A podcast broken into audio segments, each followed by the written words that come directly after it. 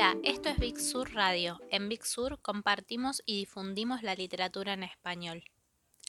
Hoy tenemos un programa especial porque estamos festejando el cumpleaños de un año de Chai Editora. Chai es una editorial argentina fundada en 2019 en San Javier, Córdoba. Se dedican al descubrimiento y la traducción de narrativa contemporánea de todo el mundo buscan compartir los libros que les gustarían y no están disponibles en castellano, seleccionados desde el placer y la experimentación. Su catálogo es la biblioteca que a sus editores les gustaría tener en casa. Así se presentan ellos y vamos a estar hablando con Sol Urquía, una de sus editoras, para conocerlos un poco más. Le hicimos las preguntas y nos respondió desde su casa. Por eso, si prestan atención, van a poder escuchar la naturaleza de fondo. Hola Sol, lo primero que queremos preguntarte es cómo surgió el proyecto. Santiago Larros y yo empezamos a pensar Chay Editora a fines de 2018. Em, la idea siempre fue y sigue siendo compartir libros que nos gustan y que nos entusiasman, como que entendemos un poco la lectura desde ahí, eh, desde el placer. Y siempre buscamos textos como de mucha calidad literaria, pero que nos daban muchas ganas de leer.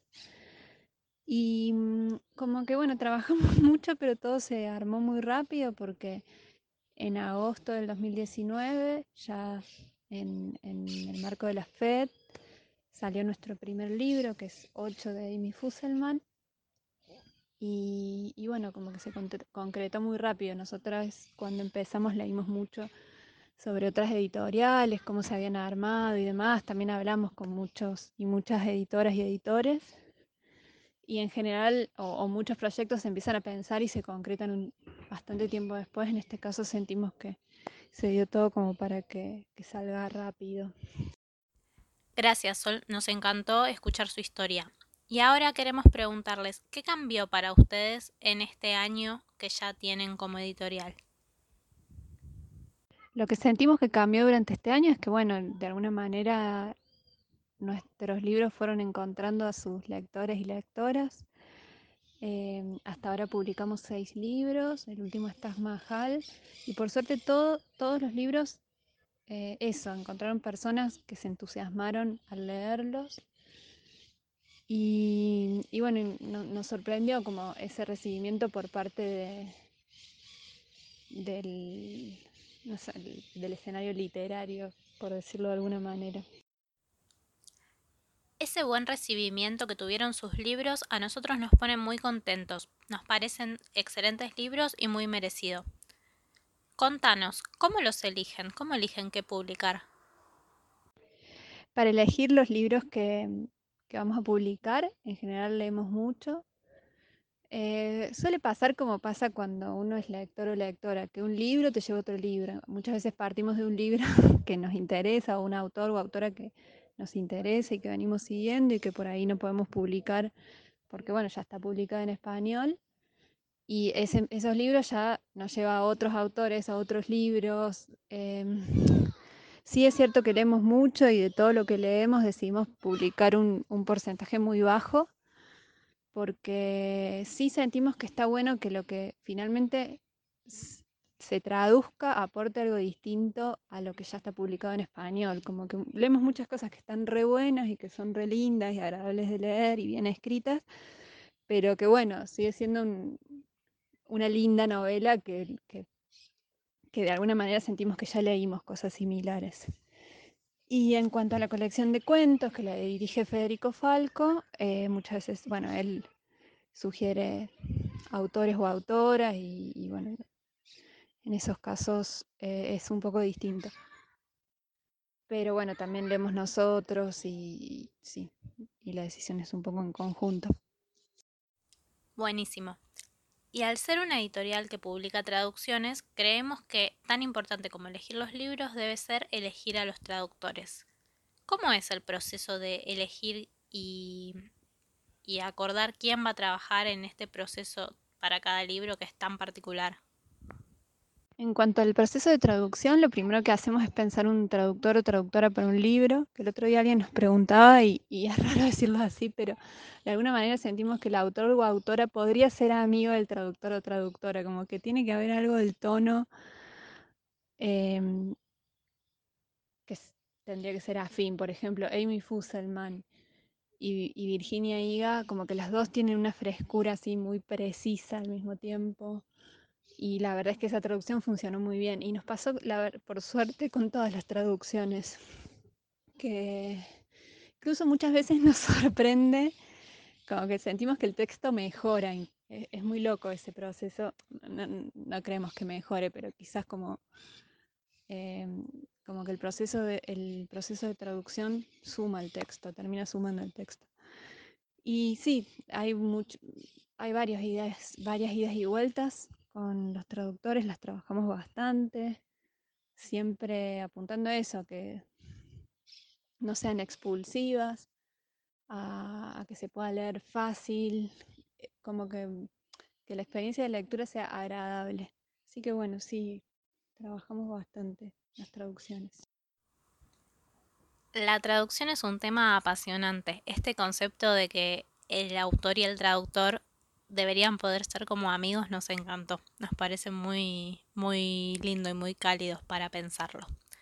Bueno, ahora queremos que los lectores puedan conocer un poco más del catálogo de Chai. Así que vamos a hacer un breve ping-pong de preguntas y respuestas, pero en realidad no van a ser preguntas. Yo voy a ir nombrando algunos libros y Sol va a respondernos en una frase cómo los describiría. Empezamos con el primero, 8, de Amy Fusselman. 8 es una novela que, logra abordar de, una forma luminosa temas que, a priori no serían fáciles de abordar. Un hombre con suerte, de Jamel Brinkle. Un hombre con suerte es una colección de cuentos em, sorprendente en muchos niveles. Primero porque es un primer libro de este autor, Jamel Brinkley, y que escribe como si fuera un autor totalmente consagrado. Y lo que tiene es que son cuentos que no te los olvidas, los lees y siguen dando vueltas como mucho tiempo en, en la cabeza de los lectores. Insomnio, de Marina Benjamin. Insomnio es un libro como que logra condensar em, algo de la experiencia del insomnio desde lo personal y también desde un montón de información y desde un lugar también poético. Tiempo sin lluvia, de Sinan Jones. Tiempo sin lluvia es una novela absolutamente potente. ¿Hay alguien ahí? de Peter Horner.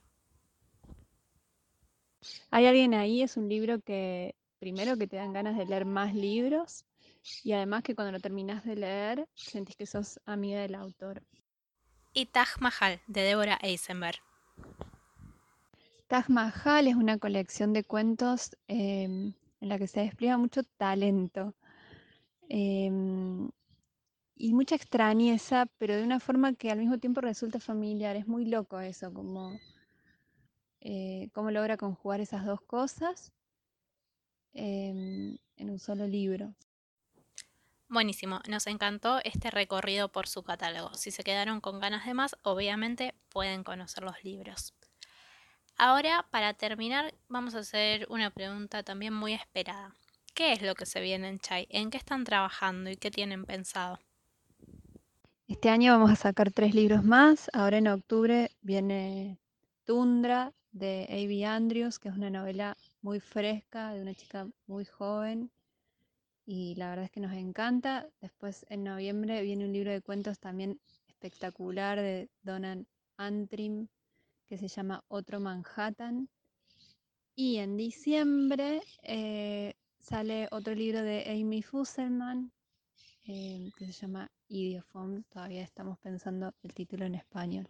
Y además de eso, tenemos ya un montón de libros eh, en proceso para el año que viene. Se vienen más libros de Sinan Jones em, y después otros libros también que, que nos entusiasman mucho. Bueno, muchas gracias Sol y gracias a todos los que estuvieron ahí escuchando. Esperamos que les haya gustado este programa y esperamos también pronto hacer más entrevistas como esta. Suponemos que se habrán quedado con muchas ganas de ir a buscar algún libro del catálogo de Chai y esperamos que eso hagan y que lo disfruten mucho. Nos escuchamos pronto.